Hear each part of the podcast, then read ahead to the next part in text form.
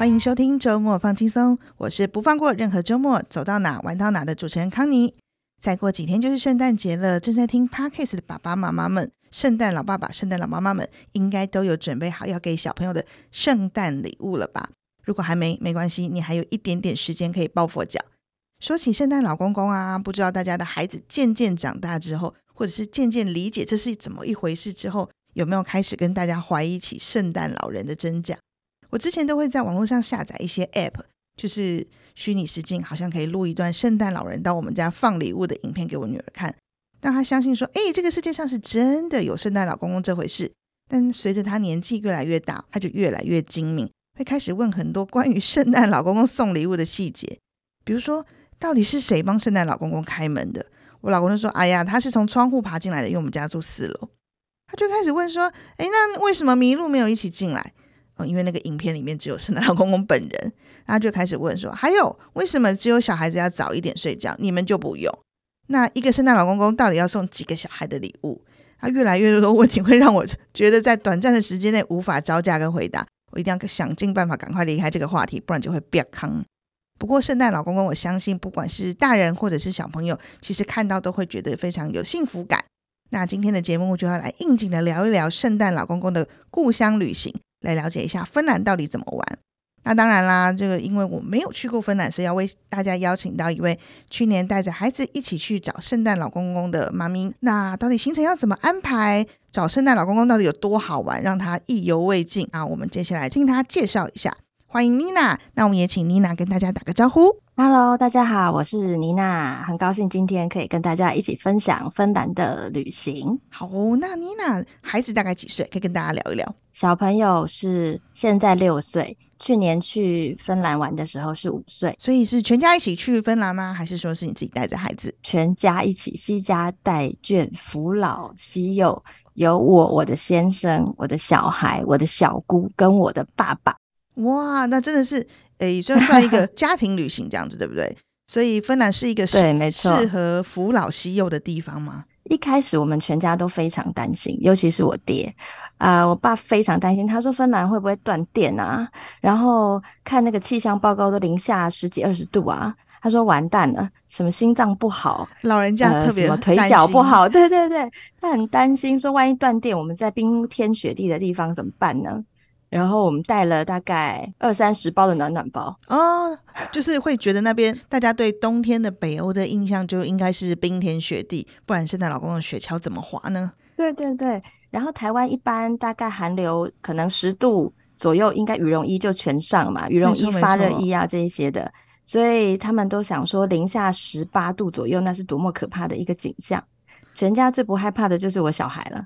对，小孩傻傻的去，为什么会想要计划芬兰这个旅行呢？燃烧起芬兰旅行的这个念头是为什么？这个超好笑的，燃烧起芬兰的念头呢，是我本来是去法国出差，然后我去巴黎出差一个礼拜，那、嗯、我们就想说，哇，都飞了十五个小时，这么远呢。不在欧洲玩一下好像很划不来，没错。于是我们就开始一直就一直搜寻欧洲附近的国家的旅行的景点，结果发现大部分都是 po 一些春夏的美景啊，嗯、那冬天好像看起来很萧瑟。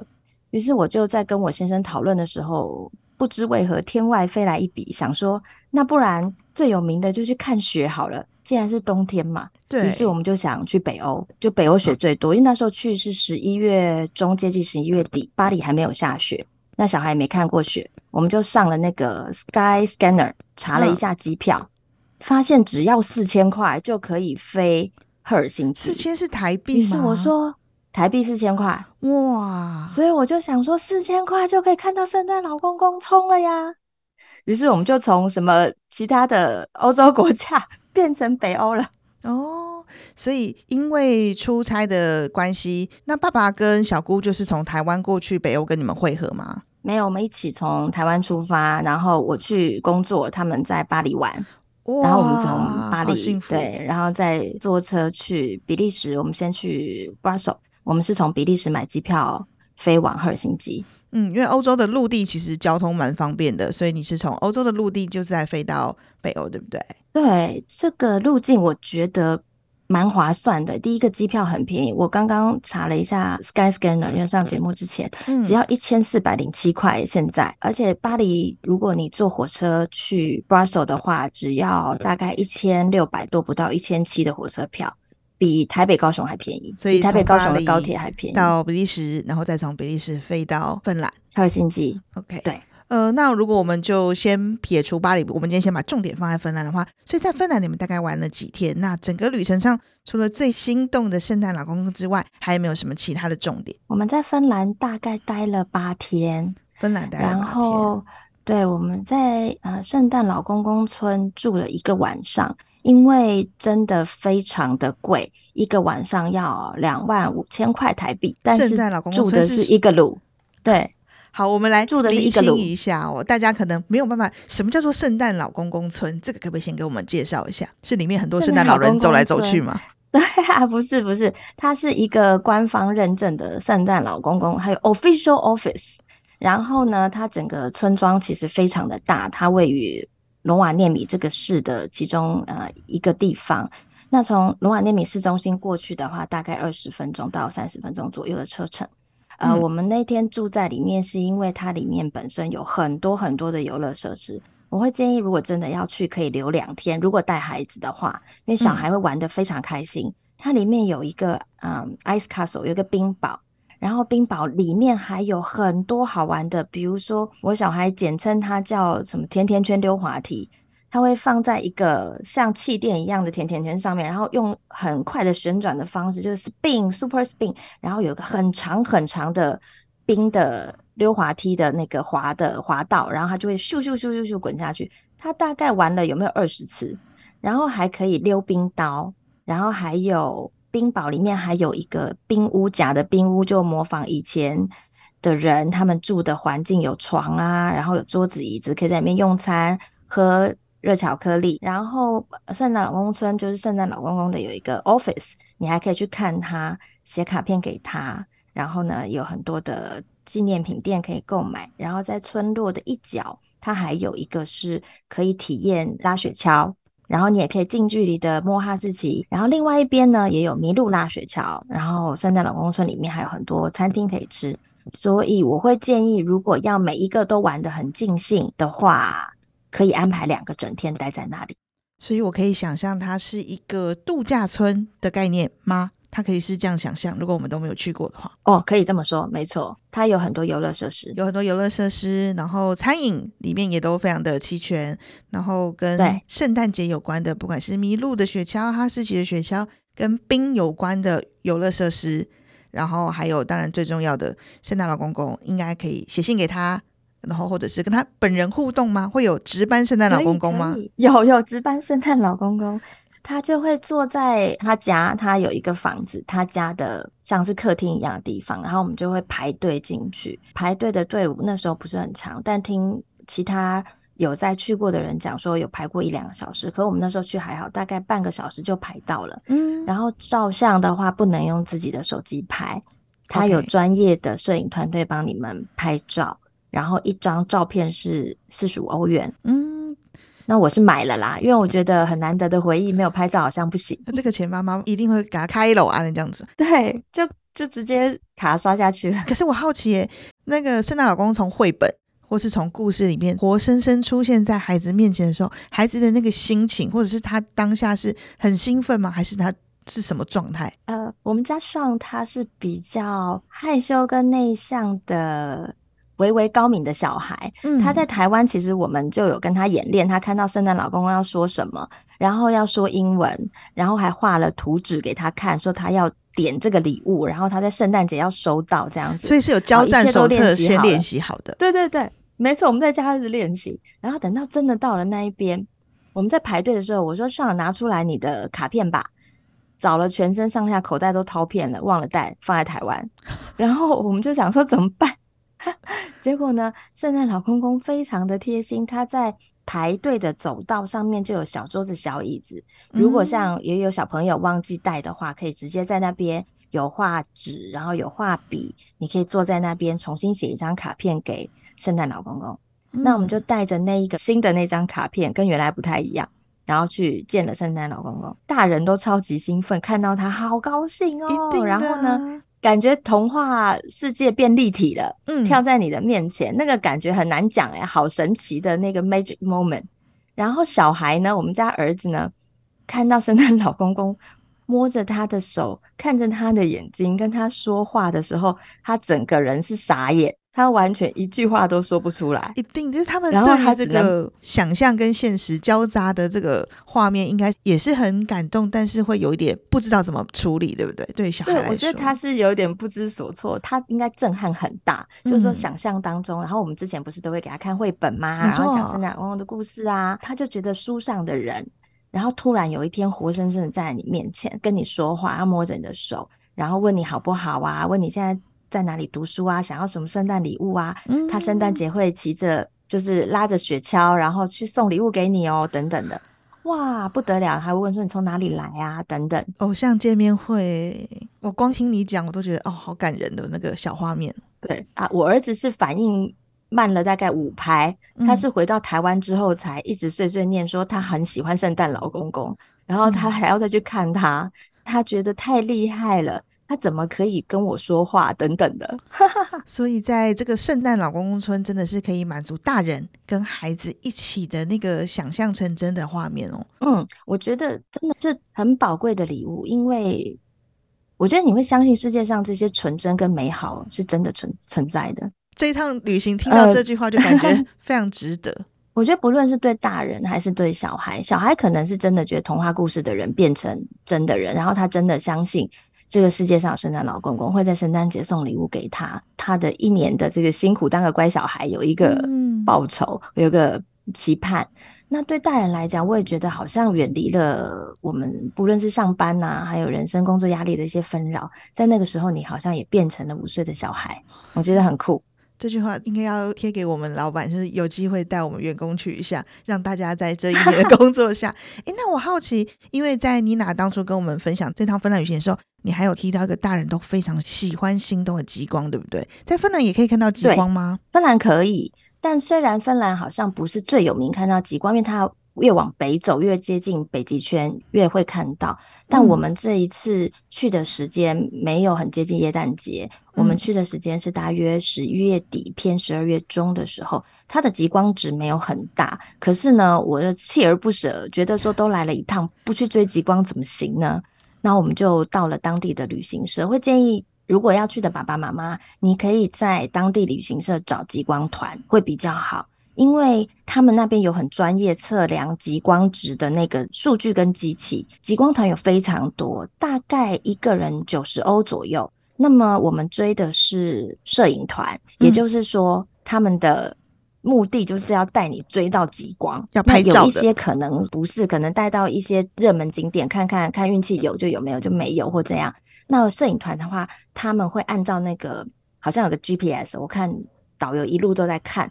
然后我们到了大概四到五个点，最后一个点到了森林的小径，真的是很惊人，没有任何灯光，然后路径非常小，大概只容一台游览车经过的秘境，然后还要下车走一小段路，那个路也不是路，真的是踏着前人的脚印，人踩出来的小径，然后突然穿过森林之后，豁然开朗。一稍稍的极光在你面前开始展现，然后越来越大，越来越大，哇！那个感动的瞬间，真的是会觉得天地之大，然后人类很渺小，然后你真的看到极光，人家说极光是幸福之光嘛，嗯，看到极光的人一辈子都会幸福。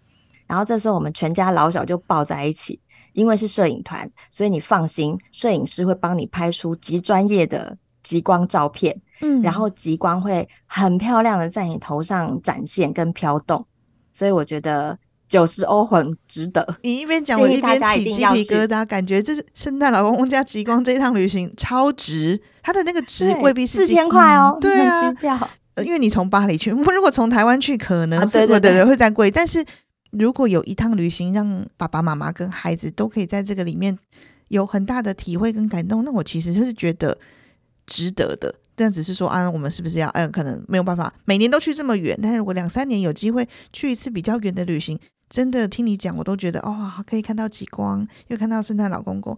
那我问一个很煞风景问题：嗯、森林的小径这样是不是真的很冷？它应该也不太人工，也不太方便，对，对不对？它非常天然。然后，所以我就推荐呃，如果像台湾女生哈，我也不知道为什么欧洲女生不需要上厕所，但是呢，我们只要是上车睡觉、下车尿尿，所以我们一定要找厕所。我在。去追极光的路上大概是两个多小时的车程哦，所以建议各位一定要小心，不要喝太多水，因为路上是没有公用厕所跟洗手间的，你要做好冰屁屁的准备。小朋友的话没有问题，我们的设备其实在台湾就装备在台湾就先买好了，它很 OK，小孩就穿着平价国民服饰 Latif 的羽绒衣，这样就够了吗？多层次，对，多层次穿法的发热衣，可是帽子。然后围巾跟雪裤一定要买，雪裤跟雪靴一定要买。那边的雪大概积雪深到膝盖，连大人踩下去都快到膝盖，所以一定要买专业的雪裤，雪才不会掉进鞋子里面，然后全部都湿掉。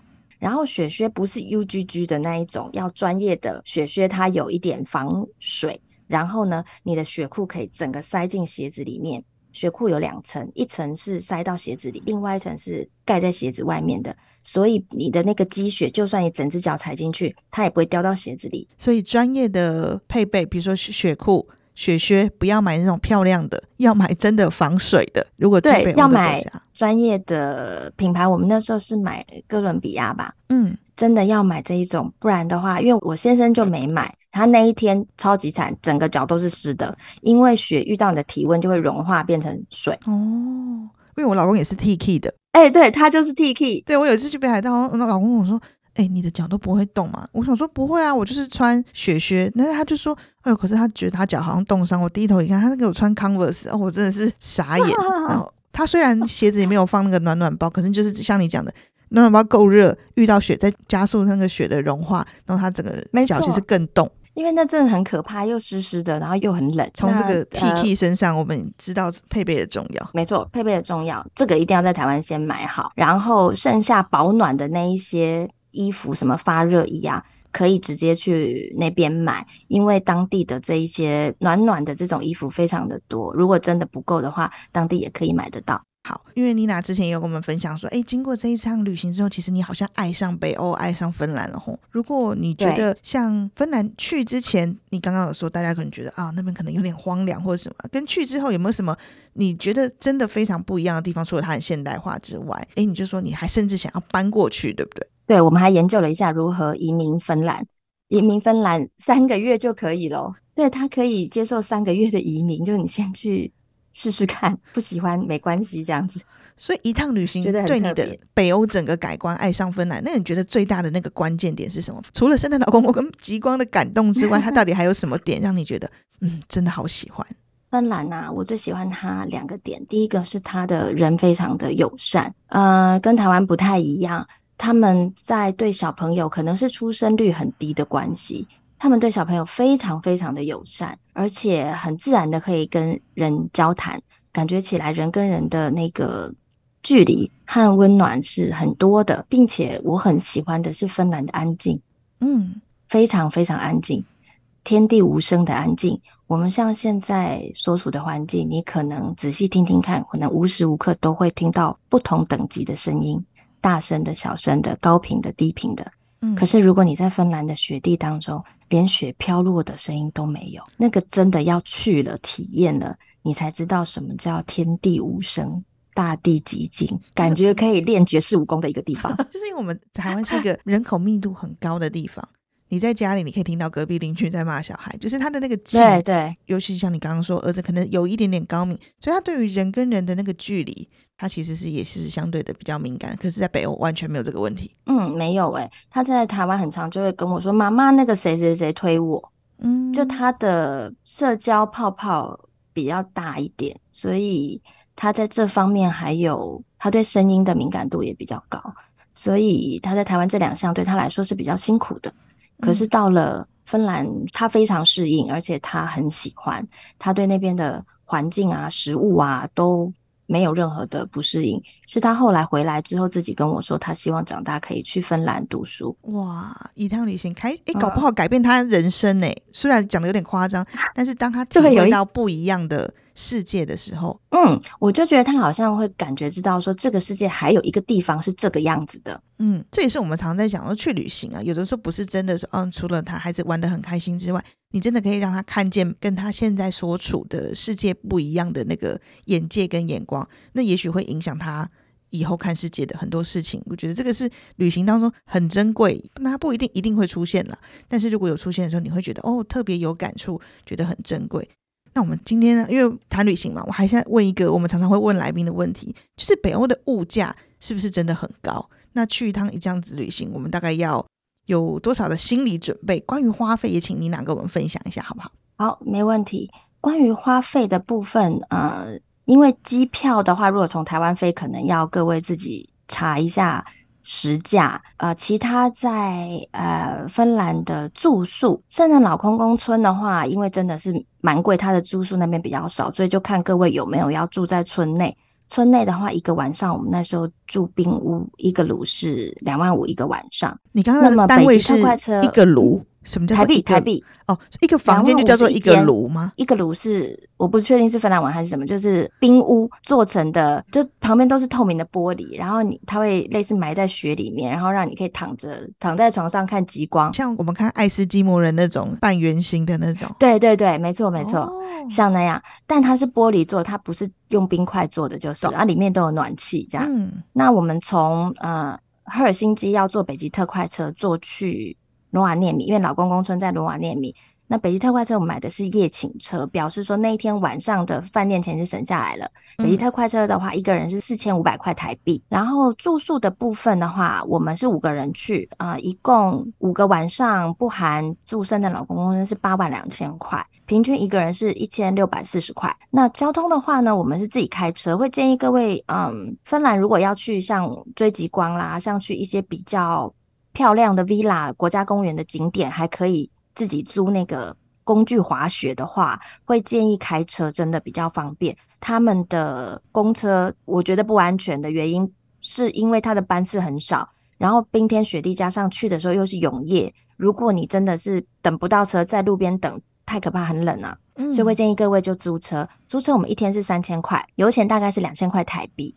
那么所以一天大概平均交通费是。两千五百块一个人，然后我们租的是修旅车，Skoda 的修旅车车款。嗯，呃，吃的部分，如果你要吃餐厅，那一个人大约是二十五欧到五十欧，看你要吃多贵的，多好吃的这样子。那甜点大概是七欧，我们在圣诞老公公村吃的那个烤鲑鱼啊，Cooked on Fire，大概一个人是二十五欧，甜点是七欧，啤酒一杯三点五欧。那后来呢，我们都穿插，因为我们住的是民宿。大部分晚餐我们就自己煮，自己煮的话，芬兰的超市很多东西可以买，而且最有名的呢，你可以买到一包一包帮你剥好的北极甜虾哦，超级好吃又便宜。然后我们就买面泡面来煮，就是简单的素食方便面，然后加甜虾，然后加一点青菜，大概一个人两百块台币就解决了。嗯，所以去那边。